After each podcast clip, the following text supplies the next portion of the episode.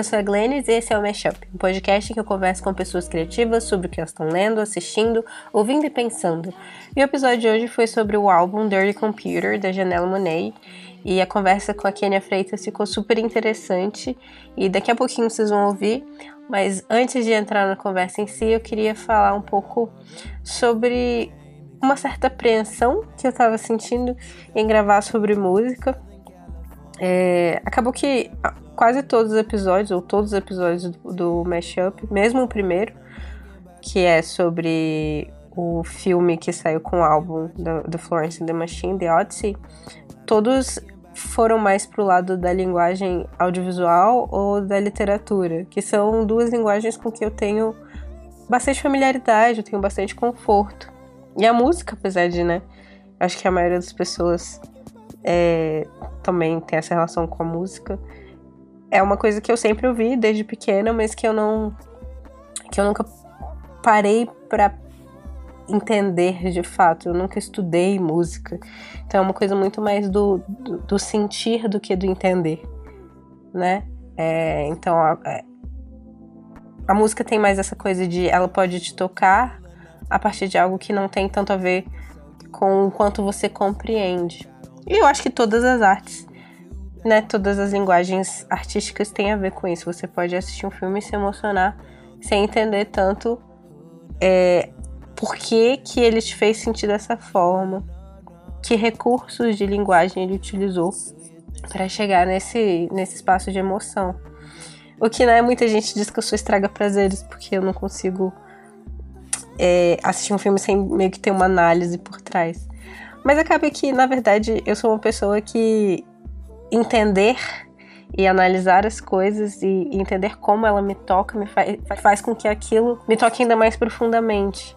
Então, algumas experiências que eu tive com música foi justamente de ler textos que me ajudaram a compreender a música mais e que me fizeram gostar muito da música. Então, é, tem alguns anos que eu li pela primeira vez um texto sobre, sobre a música Thinking About You, do Frank Ocean, chamado Scattered Notes on Love, Counter Public, Queer Time, The Care Industry and Frank Ocean's Thinking About You é, que é basicamente um texto gigantesco sobre todas as reflexões que inspiraram o autor ou a autora do texto. Na verdade, não tem quem escreveu, a, ouvindo Thinking About You. E depois que eu li esse texto, eu reescutei essa música e ela teve é, um, um significado ainda maior para mim. Então, é uma música que eu não tenho vergonha de falar, eu já chorei várias vezes escutando. E aí eu fico pensando, tipo, em como é, eu, eu volto, né, pra linguagem textual, pra linguagem audiovisual, para me ajudar a entender outros tipos de, de, de, de, de formas de se expressar. Tem outro texto, inclusive, da Zadie Smith, que eu acho que, que, que, se relaciona um pouco com isso. É um texto que ela fala sobre como ela começou a gostar de, de Johnny Mitchell. Ela fala que ela ouviu pela primeira vez já quando ela estava na faculdade. Ela detestou Johnny Mitchell e passou muitos anos detestando até que chegou um dia que ela ouviu de novo e ela simplesmente amou Johnny Mitchell. Então ela foi de detestar para adorar Johnny Mitchell no espaço de um instante. Não houve uma progressão, não houve um arco narrativo, porque apesar de e, e aí talvez seja onde eu me prendo apesar de a, as artes que eu me sinto mais confortáveis muitas vezes terem mais esse caráter narrativo, é, nós seres humanos não somos personagens bem escritos. Né? Às vezes uma coisa é verdade em um momento e no outro o oposto é, é a verdade para nós. Então não existe às vezes essa progressão toda. E é isso, eu acho que eu tenho às vezes eu fico muito presa na minha cabeça e, no, em racionalizar tudo.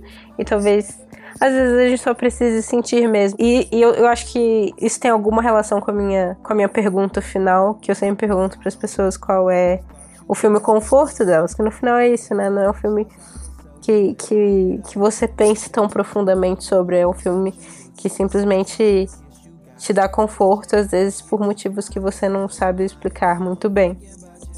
Enfim, é isso.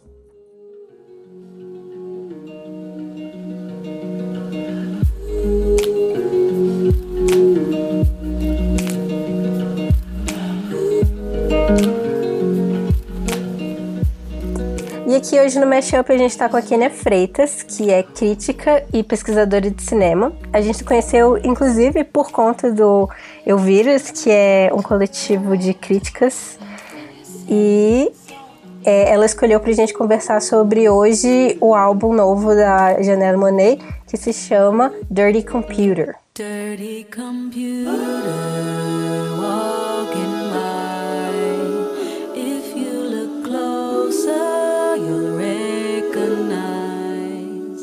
E para começar, eu queria perguntar para você por que você escolheu esse álbum pra gente conversar sobre hoje. Então, né, desde que você tinha me feito o convite, é, primeiro obrigada, assim, fiquei super feliz da gente bater esse papo. Eu já tinha visto, né, é, ouvido alguns do, dos programas e, e, sempre acho os temas interessantes. E eu fiquei pensando que eu queria falar sobre alguma coisa que fosse relacionada a afrofuturismo, né? Então, fosse ou um, filme, ou um disco, ou alguma obra que tivesse essa discussão, mesmo um livro. E ao mesmo tempo eu queria pensar algo que estivesse né, sendo discutido, assim, porque é, às vezes Bom, eu pesquiso afrofuturismo, né? Tô fazendo pós-doc sobre isso. E aí trabalho com alguns filmes, com algumas obras, e às vezes são obras mais conhecidas, às vezes menos.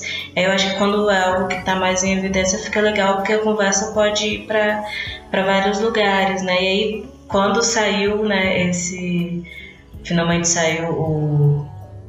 Não só o disco da Janelle, mas, né, o, o mesmo... Ai, como ela chamou? O Emotional, Emotional Picture. Picture. É, quando saiu Emotional Picture, eu pensei que ficava assim, perfeito, né? Que primeiro é essa coisa ligada ao cinema, que é né, esse é, álbum visual aí é, do disco, e ligada a afrofuturismo, que o trabalho da Janelle vem, né? Todo disso, assim, o, o Computer é um pouco, né? É diferente das outras coisas que ela tinha feito antes, mas é ainda nessa continuação.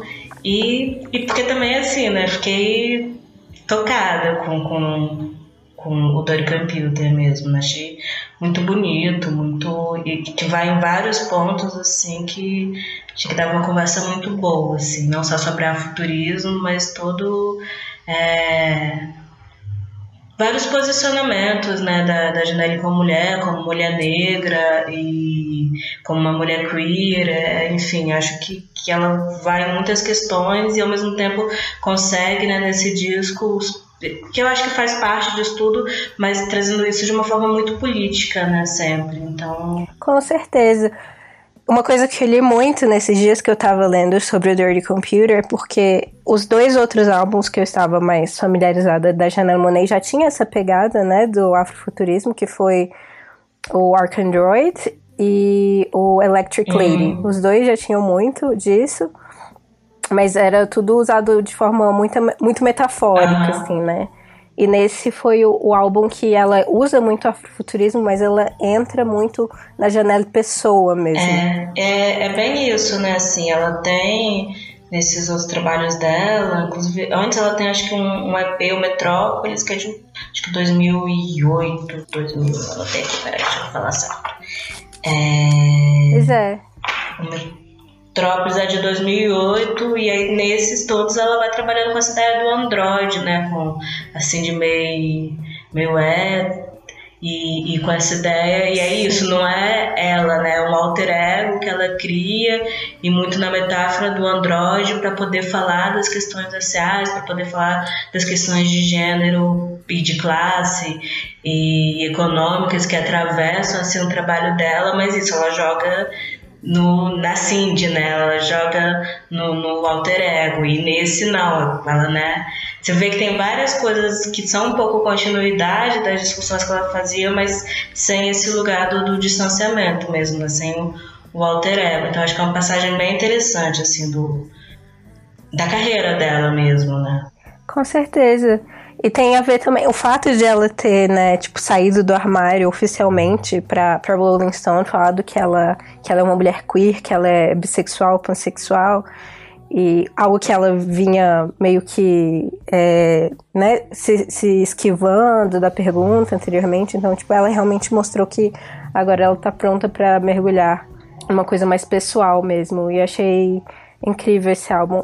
E a primeira música, que dá o nome do título, né, The Computer, ela fala que é, as pessoas são como computadores e pessoas que meio que não se encaixam nos padrões, pessoas negras, mulheres, pessoas homossexuais ou da comunidade LGBT, elas têm tipo bugs, né?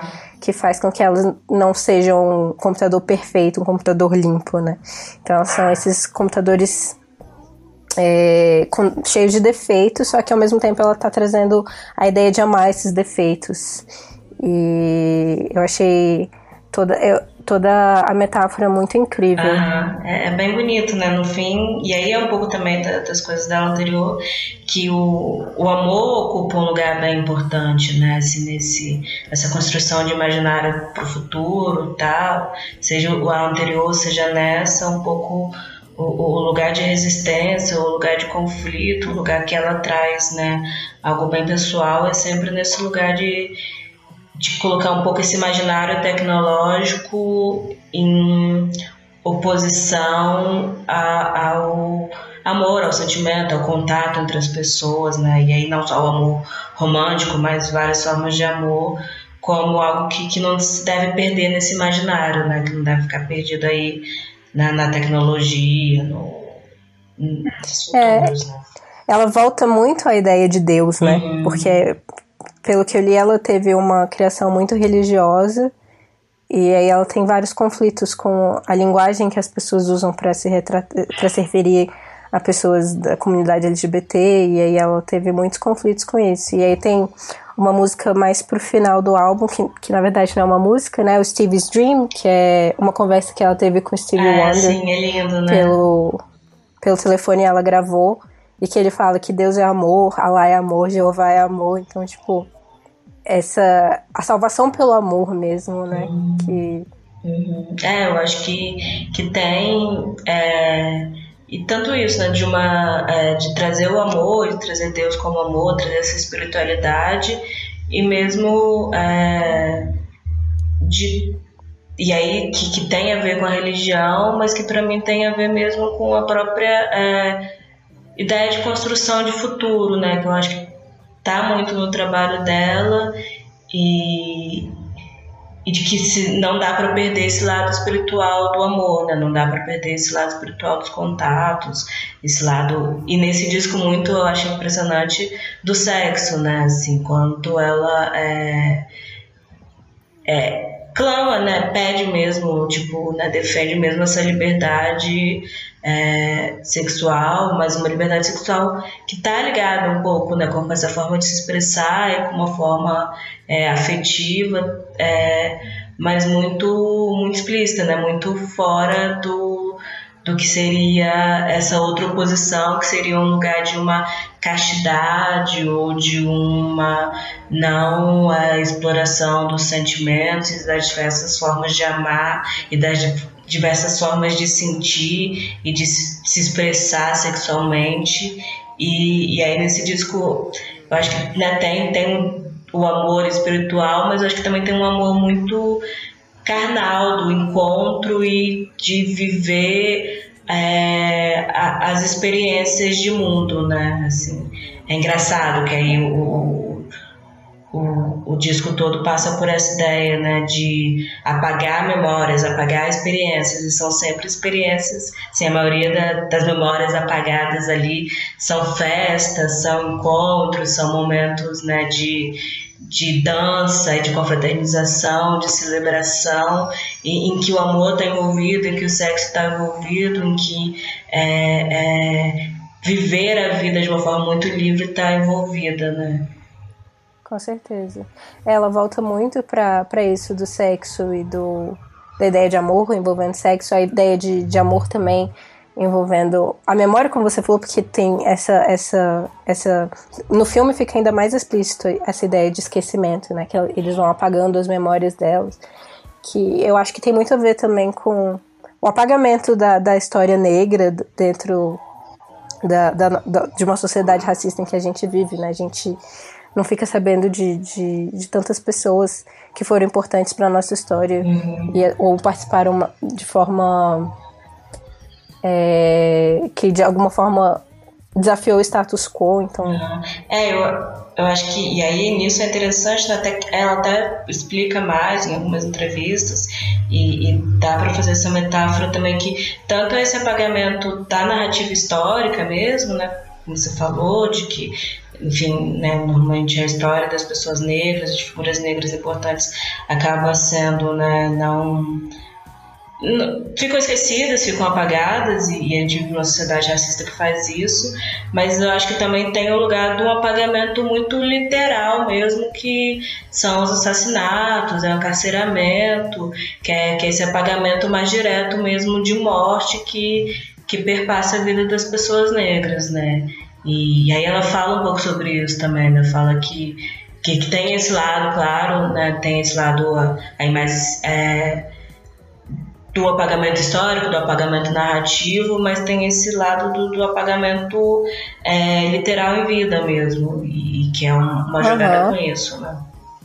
Sim, ela fala do, do, da crise do encarceramento nos Estados Unidos, né? Tipo, tem uma, uma, uma população carcerária gigantesca e sobre é, é, brutalidade é, policial também, ela fala bastante. Mas é, é isso, ela, ela fala sobre essas coisas e uma das minhas músicas favoritas, que é o Django Jane, uhum. que é que é a mais rap, né, dela, que ela tem tem um milhão de referências, então ela faz referência a isso e ela faz as referências aos filmes que ela participou, é, ela faz referências a, ao, é, ao James Baldwin, ela fez um milhão de referências nessa música, que isso assim, né? Tipo, só ouvindo, eu sou muito ruim de, de ouvir e pegar tudo, mas eu fui, eu fui ler de fato e, e, e ler todas as coisas. E o rap tem, tem isso de, de jogar um monte de coisa, várias referências em cima, e, e essa música em particular, isso ficou muito forte. Inclusive, ela mesma. É, sabe aquele site Ah, eu vi, né? Ela mesma comentou, né? Ela mesma colocou os comentários do que significava cada coisa né, nessa música e ficou incrível.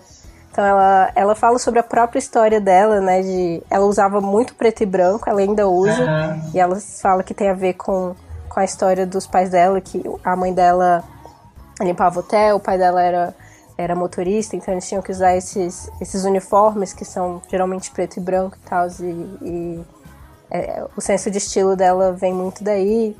Então é isso, acho que tem, ela misturou de forma maestral, assim, a, a memória de, de, de trazer pessoas da cultura negra que foram importantes para ela. O Prince foi um mentor para ela, o Stevie Wonder foi um mentor para ela.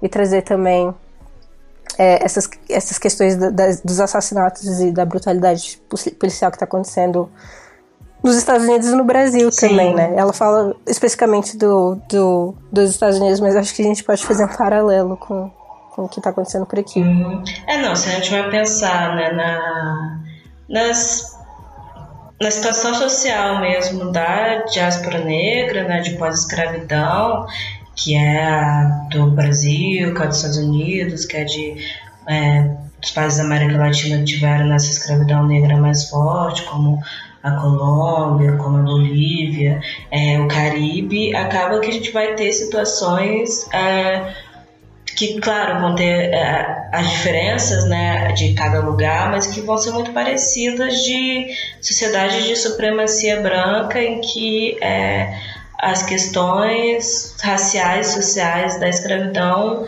não estão nem um pouco superadas, né? Elas vão mudando de muda um pouco o sentido, mas não, não muda a situação social, né? É, tenho lido muito alguns é, pesquisadores americanos que é, dos Estados Unidos que eles é, falam de afropessimismo, né? E aí eles é, defendem muito uma ideia de, de pensar a, a situação negra né, nesses países diaspóricos, nos Estados Unidos, é, a partir da escravidão, a partir de uma ideia de morte social.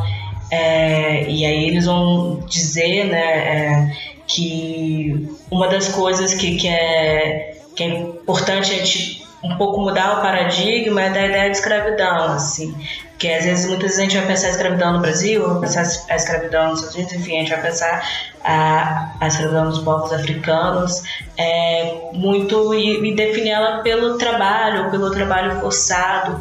E o que é, os pesquisadores vão dizer é que enfim, o trabalho forçado fazia parte, mas isso não era o elemento essencial, porque o elemento social era mesmo que o escravo ele não era pertencente àquela sociedade, quer dizer, ele era um estava em situação de morte social, ele não era um sujeito, ele era um objeto.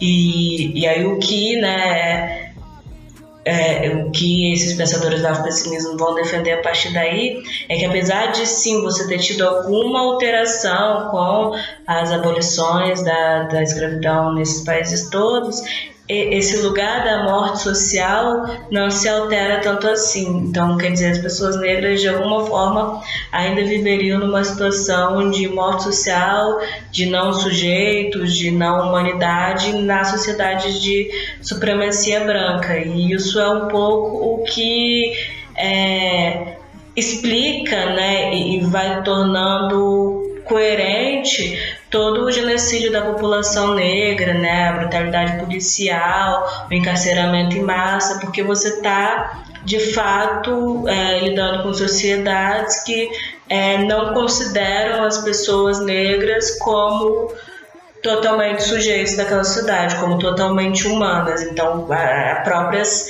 sociedades brasileiras, dos Estados Unidos, enfim, ficam buscando formas de de resolver esse problema, né? A supremacia branca na qual a sociedade se organiza fica. É, e aí é o, o, assassinato que é da polícia, que é do Estado, quer dizer, que é da própria cidade, é o encarceramento, são formas de você é, ir lidando com esse sujeito social, numa outra chave que não é escravidão, mas que ainda é nessa chave da, da violência, do não sujeito e, e etc. Né? Assim, então, é, ao mesmo tempo e aí eu acho que, que a Janelle vai muito nessas, né, de falar disso por metáforas e tal, mas de falar muito disso, assim, de... Sim, e meio que ela abraça essa... Né, ela meio que dá aquela ideia de se, eles, se nós não somos humanos para eles, então tudo bem, eu vou abraçar essa minha identidade como Android, como computador, um computador imperfeito e tal, e vou celebrar essa, essas minhas diferenças e tudo que me torna que me torna é, abjeta para essa sociedade uhum, uhum. escrota em que eu vivo. Sim, é mais ou menos isso, né? Assim, é... e, aí eu, e aí eu acho que né, a gente falou um pouco disso, mas de como é interessante como ela sai da figura do Android, né, e vai para a figura de Anneli mesmo, no, no, no Dory Computer, uhum. né, que, que ainda tem toda essa metáfora tecnológica, mas é, ela começa a falar dessa. E aí eu acho bem bem bacana porque talvez ela inverta um pouco, né? Porque antes ela se pensava como Android e era muito uma narrativa né, da, da Cindy Maywater tentando brigar contra a sociedade em que ela estava. Então, meio que uma revolta dos androides é, contra a sociedade opressora e mesmo né, num dos discos ela... A, assim de vem para o presente e tal. Então, né, dessa interferência do Android na, com os humanos. E, e nesse é um pouco quase o contrário, né? É, a, a figura principal é uma figura humana e o que você tem, assim,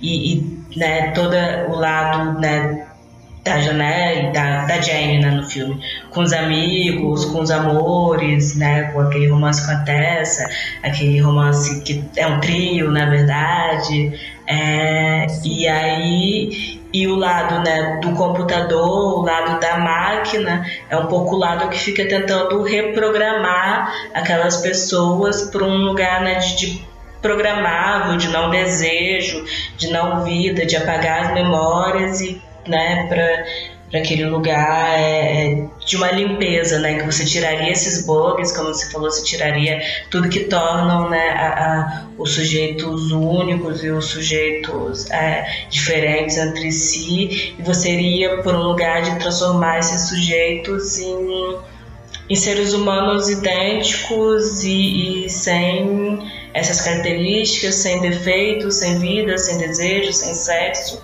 É, então, é, acho que é, por um lado, né, é, esse lugar do não humano é, vai muito mais para o lugar de controle e o lugar de um, de um, de um lugar de desejo mesmo e de vida fica como né, o, que é resistência, assim, como o poder também é, se dá através dessas máquinas, né, se, se dá através dessas tecnologias, se dá, se a gente for pensar em outras metáforas, através do algoritmo que diz o que a gente tem que ver, o que a gente não tem que ver, enfim.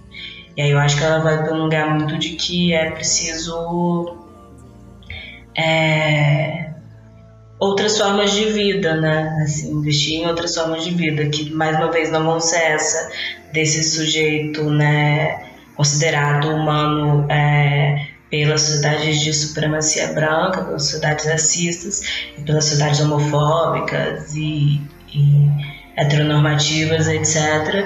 Mas também é, que não é o sujeito maquínico limpo, né? Não é o é o computador sujo, né? não é o computador limpo que ela defende. Sim. Isso me lembra, inclusive, tem um filme é, do Miyazaki, do estúdio Ghibli, porque o Miyazaki tem um pouco disso também, de ele ter um interesse pela tecnologia e ao mesmo tempo ele ter meio que um horror, assim, é tipo a destruição da natureza para dar lugar à tecnologia.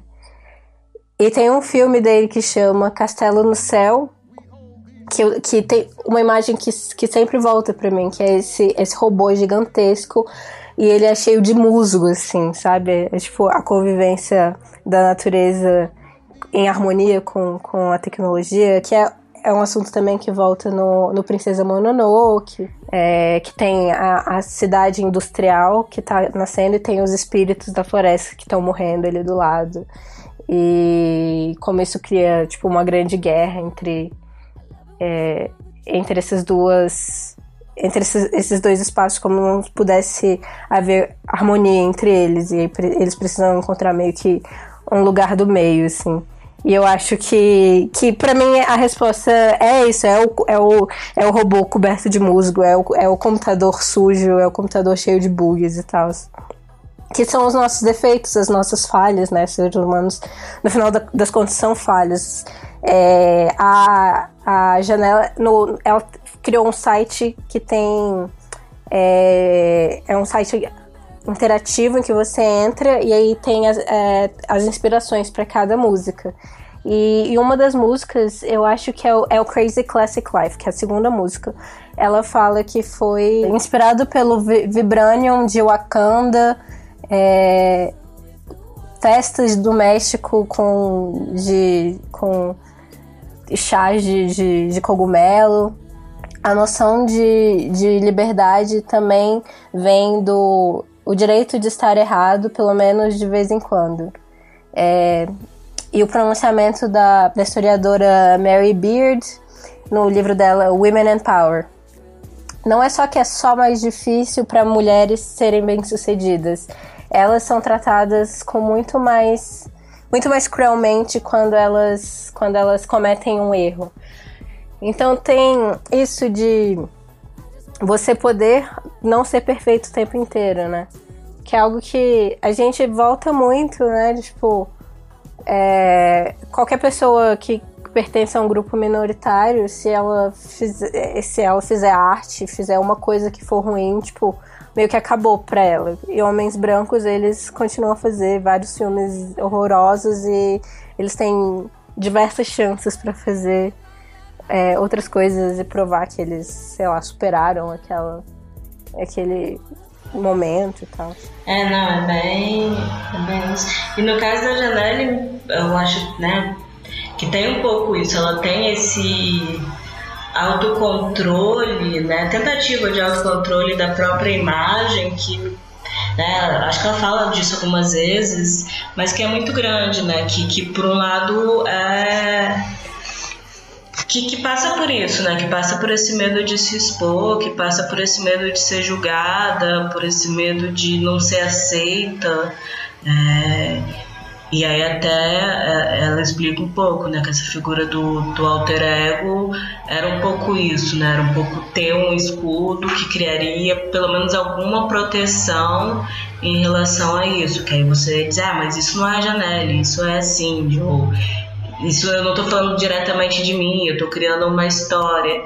E aí é, e você pensa, né, quanto tempo não demorou, assim, para ela sair desse lugar do alter ego e para né, um, um disco em que ela fala mais diretamente em primeira pessoa, assim.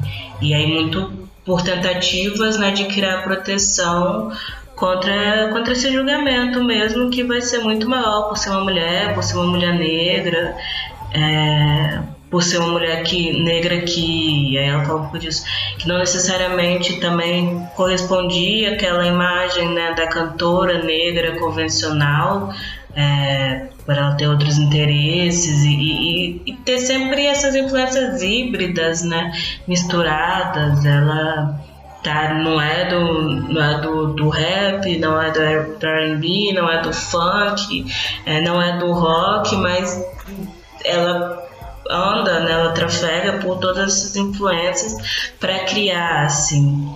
E aí, e isso, né, e aí dessa necessidade muito grande de, de criando mesmo máscaras de proteção, assim, no trabalho dela. Aí é, é, eu fico bem feliz, assim, dela ter, de alguma forma, é, nesse disco, é, se libertado um pouco, né, conseguido... É, se jogar um pouco mais. E ao mesmo tempo é isso, a gente sabe que não é, que não é fácil, sabe? Que não, não era um excesso de zelo dela. É, que todo esse excesso de zelo, toda essa preocupação, todo esse tipo de controle da imagem é justamente porque é, você não tá. Você tá muito menos sujeito, ao, como você falou, ao erro, a a não poder fazer uma produção que às vezes as pessoas não gostam, a, enfim, a falar qualquer coisa que às vezes seja Isso. mal interpretada, enfim. Isso me lembra muito também, assim, muitas artistas, inclusive o primeiro episódio do Mashup foi sobre um álbum visual, que foi o da, da Florence, da Florence The Machine. Uhum. E também tem isso do, do alter ego, no, na, no álbum visual tem um.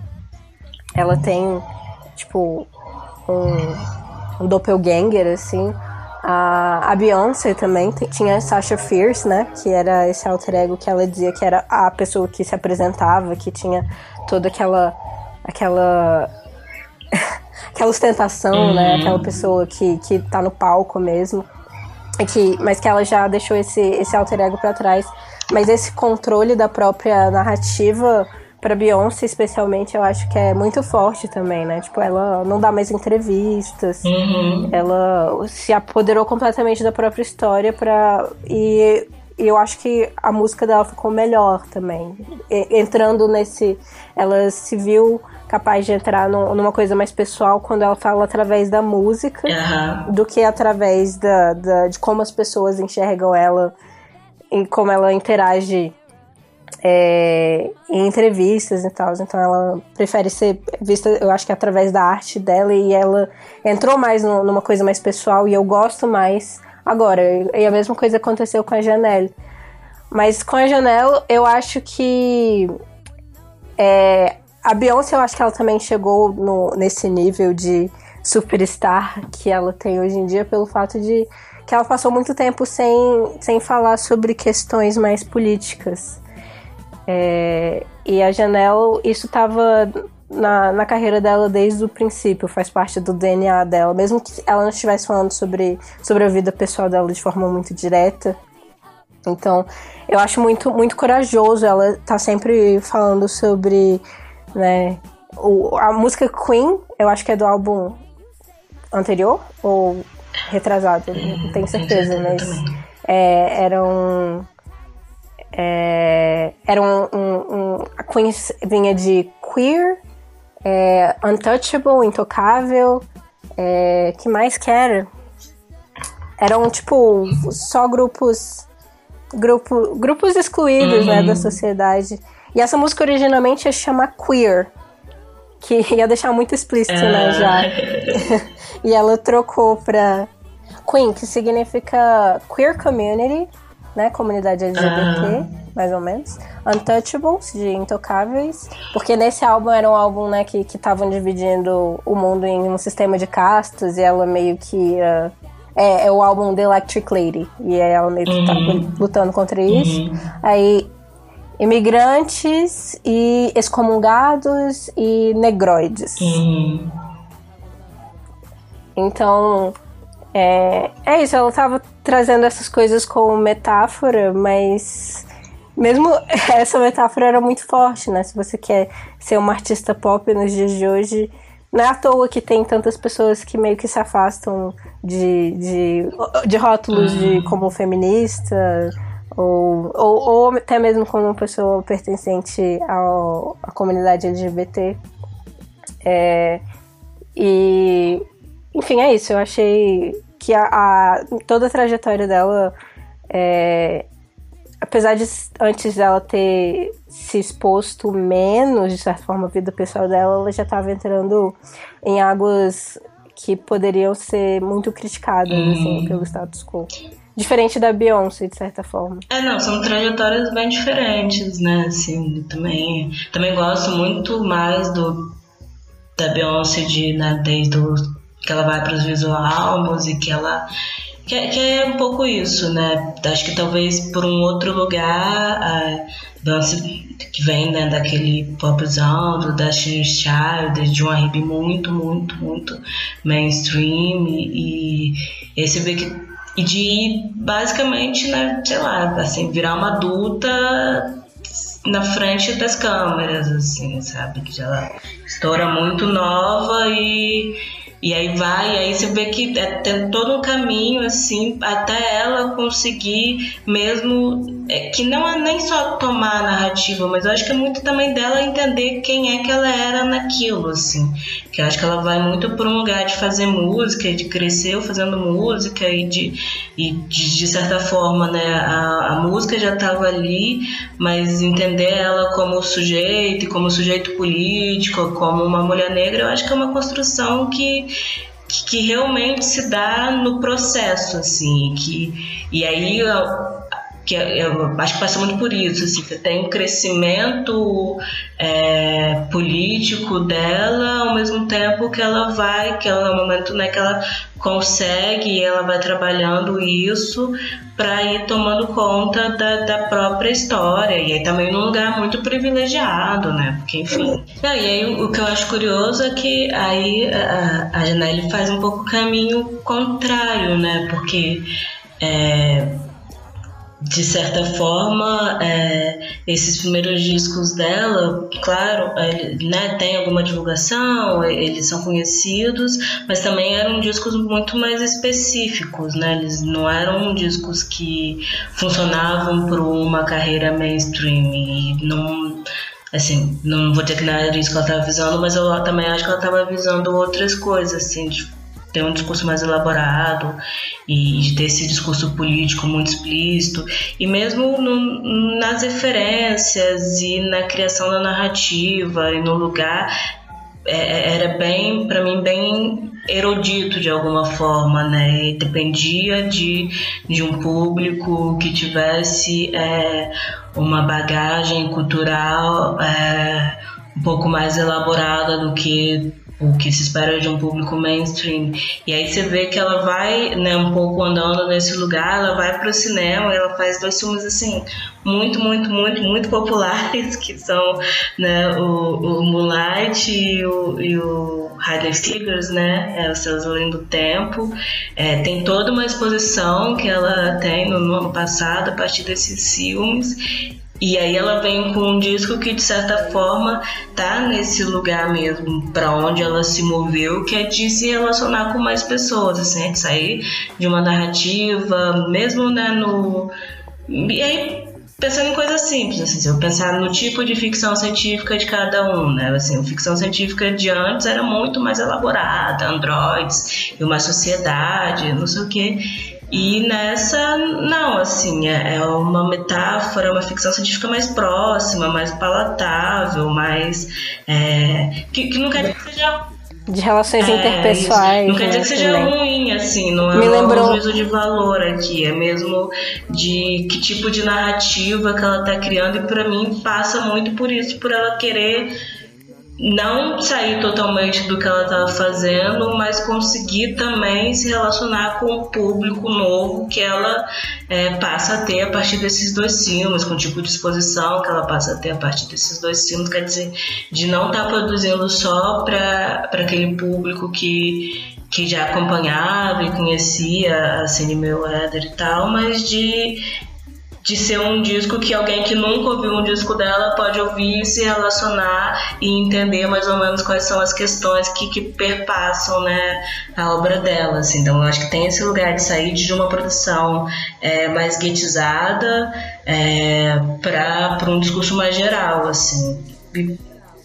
Sim, e algumas músicas ficaram bem mais pop Sim. do que a gente estava acostumado uhum. a ouvir dela também. Pink e Scrooge, que inclusive são as minhas favoritas, talvez sejam as minhas as mais pop, junto com Django Jane, mas Django Jane já é mais pro rap. É, não, é bem. É, é a parte, né? Porque ela, o disco, o disco são três partes, né? Aí é o. Aí eu até anotei aqui, mas é, é meio que. Uma parte seria meio que eu aceito. Uh, uma aceitação, um acerto de contas, ela chama de reckoning né, em inglês. É, a segunda parte seria uhum. celebração e a terceira seria de reivindicação, assim, né, de se assumir, de, de reivindicar esse lugar. E assim, a parte do disco da celebração é maravilhosa, né? Que é essa parte mais pop, que aí é o, o Pink, o Django Jane, e, e assim, é, você vibra junto com, com as é músicas. É sensacional. os clipes, é tipo muito ah, é maravilhoso. E foram é, é, é quase toda todos os, os as músicas dos uhum. singles, né, os que saíram antes do álbum sabem saem interação dessa parte. Então, Django Jane, o Pink Make Me Feel. Make Me Feel inclusive, que é outra música maravilhosa que faz referências bem claras também à pansexualidade barra bissexualidade uhum. dela. Ah, no, a, o, o clipe também com, a, com as luzes azul e hum. rosa, né? Não, é, essa parte é maravilhosa. Além de uma né? referência. Você, você quer entrar naquele mundo dela. Sim. E as referências também ao, ao Prince, né, que ajudou com algumas coisas desse álbum. Ele, ele tinha dado várias dicas para ela. E essa música, Make Me Feel, tem uma sonoridade uhum. bem Prince. E o nome da música me lembra, lembra muito Michael uhum. Jackson, né? Eu fiquei o final de semana inteiro eh, o outro, antes desse, quando não tinha saído o álbum inteiro ainda, só tinha saído o Pink, o Make Me Feel, Django Jane e mais uma que eu não lembro qual foi, era agora. Mas eu fiquei. Eu tava alternando entre Pink, Make Me Feel e The Way You Make Me Feel do, do Michael Jackson. Mas sim, e, e tem isso, né? Assim, nesse disco ela também. Acho que ela fala de duas coisas que são bem. Um é a morte do Prince, né? Que, que para ela impactou muito. Era mesmo alguém com quem ela conversava e mostrava músicas, era um mentor mesmo musical e, e de vida, um amigo. Então, é, e foi uma morte né, não esperada, assim, uma pessoa que é né, relativamente nova e, não doente.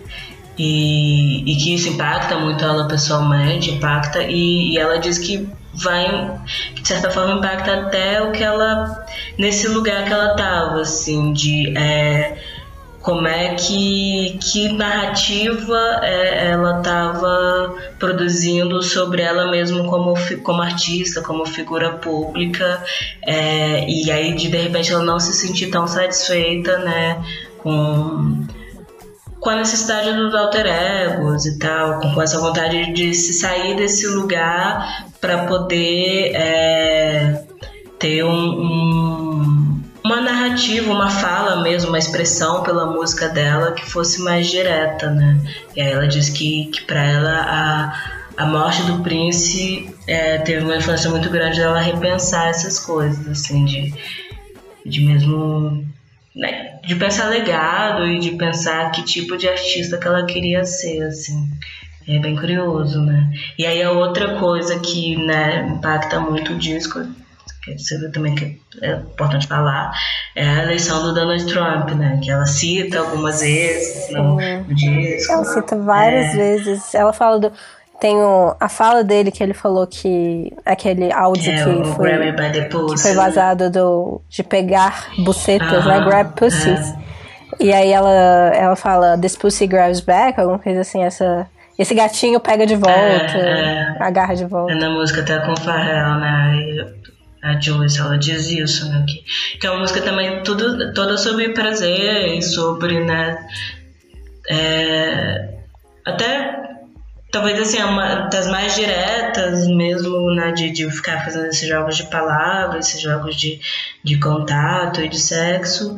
Mas que aí chega no final que, que ela diz isso, né? Mas que é, mesmo de reivindicando um lugar da, de como mulher é, ela controlar esse prazer, né? E não ser, ser controlada, não ser isso, não pegarem ela pela buceta, né? Mas a buceta pegar de volta, ou a buceta não deixar, enfim. É, que é bem. bem foda, né? Pussy power. É. e Pink é maravilhosa também, né? Que é toda Ai, uma música Pink. sobre vaginas. É toda uma música sobre vaginas, é incrível. Inclusive, é, no clipe, né? Tem, é, eu não sei se ela, mas alguém tava vestindo uma, uma calcinha que falava This pussy grabs back. Hum. Ou I grab back, alguma coisa assim. Eu acho que diz outra coisa. Eu, eu... A dela é Sex é, Sex Cell, que é maravilhoso, com aquele cabelinho saindo. Cabelinho saindo, é maravilhoso, maravilhoso. Não, amei esse álbum.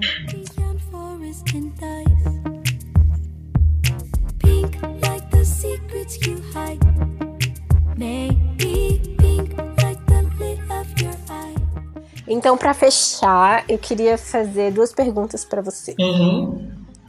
A primeira é que indicação de você que está fazendo pós-doc nisso você tem para fazer para os nossos ouvintes de obras do afrofuturismo? É, vamos lá, obra do álbum futurismo. Deixa eu pensar um pouco aqui.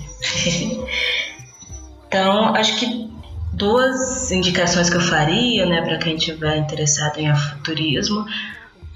Vou fazer três, então. A primeira é, né, ir ouvir os outros discos da Janelle, porque eu acho que são discos que trabalham muito, né, é, nesse universo mesmo da ficção especulativa e das questões raciais. Então, assim, eu acho que é, quando o pessoal vai falar de afrofuturismo, normalmente fala muito do Sanha, que é um jazzista, né, que dos anos é, 60, 70, enfim, ele ainda produz né, até o começo dos 2000, se não me engano, é, mas fala do Sanha, fala do George Clinton, que fez de Funkadelic, né, e daquelas narrativas de ficção, do Scott Perry, e assim, para mim a Janelle é a pessoa que, né, é artista contemporânea que consegue refazer essas narrativas, nessas né, narrativas musicais de ficção especulativa muito forte, com alter ego, com uma narrativa mesmo nos discos,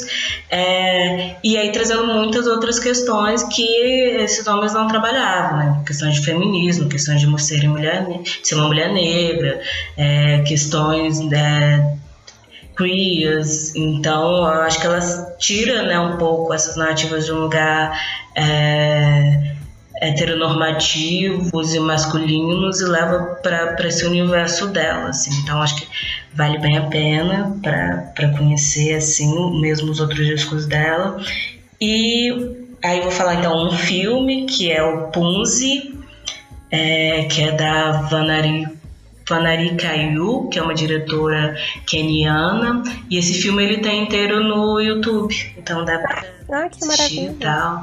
É, acho que ele não tá legendado, mas assim, é um filme que dá pra ver, assim, mesmo que não, não manjar muito do inglês, dá pra... É um filme que eu acho bem tranquilo de assistir e que é incrível, que é uma ficção pós-apocalíptica que se passa né, numa na África distópica, no mundo que acabou a água, você tem uma heroína negra que, enfim, vai é, de alguma forma ter que lidar com a situação. Eu assisti esse filme, eu tinha esquecido o nome, eu lembro. É um, é um curto. É um curto, né? é um curto, tem uns 20 minutos e tal. E aí eu acho muito legal também é lindo que ele tem a coisa da tecnologia com a natureza, né? Então, dessa, uhum. dessa volta à natureza, dessa tentativa de pensar as duas coisas juntos e como elas são codependentes. Assim. Eu acho que é um filme bem, bem massa para quem quiser entrar no, no universo. E aí, de um lado mais talvez da teoria e tal, o, o livro da Itasha Womack, que chama Afrofuturismo. É, é pode procurar Afrofuturismo. Itasha Womack, é um livro de 2013. E eu acho que é um dos primeiros livros que sistematiza mesmo, fala de vários artistas, fala da experiência dela como é, mulher negra e, e que era geek, né, que gostava desse ambiente nerd, que meio que não se encontrava, e como a partir dessa expressão ela consegue ir criando é, um universo de produção para ela mesma, assim. E aí eu acho que ele é bem interessante para quem quiser entender mais a parte conceitual, de conhecer outros artistas, de conhecer um pouco da história, assim. Maravilha, obrigada. E a última pergunta é a de, para descontrair qual é o seu filme conforto, o filme que você consegue assistir em qualquer situação? Ai, um filme conforto. Tem que ver um que não seja muito vergonha, né? Não, mas não pode ter vergonha, é justamente para isso que você se sente confortável, que que, que te faz rir quando você tá triste, que te faz rir mais ainda quando você tá feliz. tem um filme que eu acho muito, que ele é tosco, assim, tem vários problemas, mas que eu já assisti várias vezes eu acho que ele vai passando a assistir de novo, até porque como ele tem vários problemas, eu sempre fico pensando que ele poderia ser outra coisa, ele não é, que é aquele é, Tudo Acontece em Elizabeth Town. Aham, uhum, que tem a Manic Pixie Dream. Aham, sim. sim. aquela personagem que não tem nenhum sentido, aquele romance que mas... tal, mas eu gosto muito da coisa do, né, do, do, desse retorno, né, daquele personagem para casa, aquela família que é bizarríssima, assim, aquela mãe. Sim, tem a Susan Sarandon, é, já ganhou. Aquela cena da Susan Sarandon no, no funeral. Sapateando. E tal, aí termina tudo é. pegando fogo, assim, ó. Eu gosto. Mas assim, é um filme muito problemático. Sim. Sim, tem vários problemas. Mas, em sua defesa, o meu filme favorito quando eu era adolescente é, foi tipo o protótipo para esse filme, que é o Hora de Voltar do Zack Braff. Uh -huh, Que a Natalie Portman é a Manning É, sim, que também tem essa figura. Não, o que eu gosto do Elizabeth Town também, como é aquela, aquela cena que né, ele tá fazendo aquela viagem de carro, que ela faz a trilha sonora. Gente, que não tem nenhuma condição de alguém fazer aquilo, uma pessoa humana, programar é, uma viagem para alguém daquele jeito. Ai, eu... Universos masculinos, né? É. Só Freud explica. E para fechar, você quer deixar algo jabá onde as pessoas te encontram nas redes? Ah, no Twitter agora, né? Mas é, quem quiser adicionar, conversar, falar sobre afuturismo, é, tem o Twitter, que é Kenny Alice, e é, eu escrevo para o site Multiplot, que é um site de críticas que tem atualizações mais ou menos de três em três meses e sempre com alguma temática, né? Ele, a gente trabalha muito por dossiê e tal, e eu tenho tentado trabalhar muito questões de ou de afrofuturismo ou de cinema negro nos textos que eu estou escrevendo para lá, assim. Então, também, quem quiser depois entrar lá e conferir os textos, estão lá. Maravilha, então. Muito obrigada, Kênia. Foi maravilhosa. Oh, imagina, obrigada a você pelo convite, adorei.